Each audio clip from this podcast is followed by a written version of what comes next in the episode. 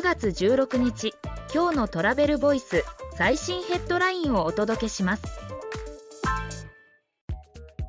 ブリティッシュエアウェイズ来春からロンドン羽田線を追手2便に今後の注力は持続可能な航空燃料の利用拡大。ブリティッシュエアウェイズのコルムレイ CCC を最高商務責任者が2023年9月11日に来日。就航75周年を迎えた日英路線の外況と持続可能な航空燃料 SAF 導入などの取り組みについて語った。次のニュースです。タイ中国人旅行者へのビザを免除。今年の目標は500万人。経済政策として観光収入の回復を最優先。AP 通信によるとタイ政府は中国人旅行者に対して一時的にビザを免除する措置を承認。9月25日から来年2月29日まで実施される。今年の中国人旅行者数の目標を500万人と設定している。次のニュースです。トラベルボイスライブ11分の10回再60分で知る。データで読み解くインバウンドの実態と最新トレンド人気スポットとその傾向。PR 参加受付中トラベルボイスとナビタイムジャパンがインバウンドの最新トレンドをテーマにウェビナーを開催。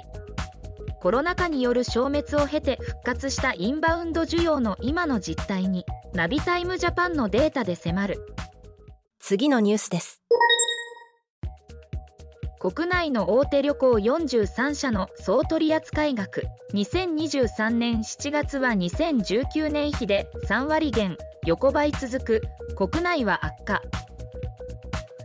主要旅行業者43社グループの2023年7月の旅行取扱状況は総取扱額は2019年同月比29.4%減の2892億2014万円。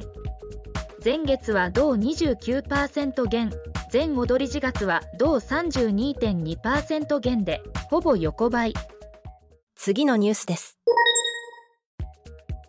HIS 旅行業の売上高3倍に赤字が大幅縮小。連結営業損失は42億円。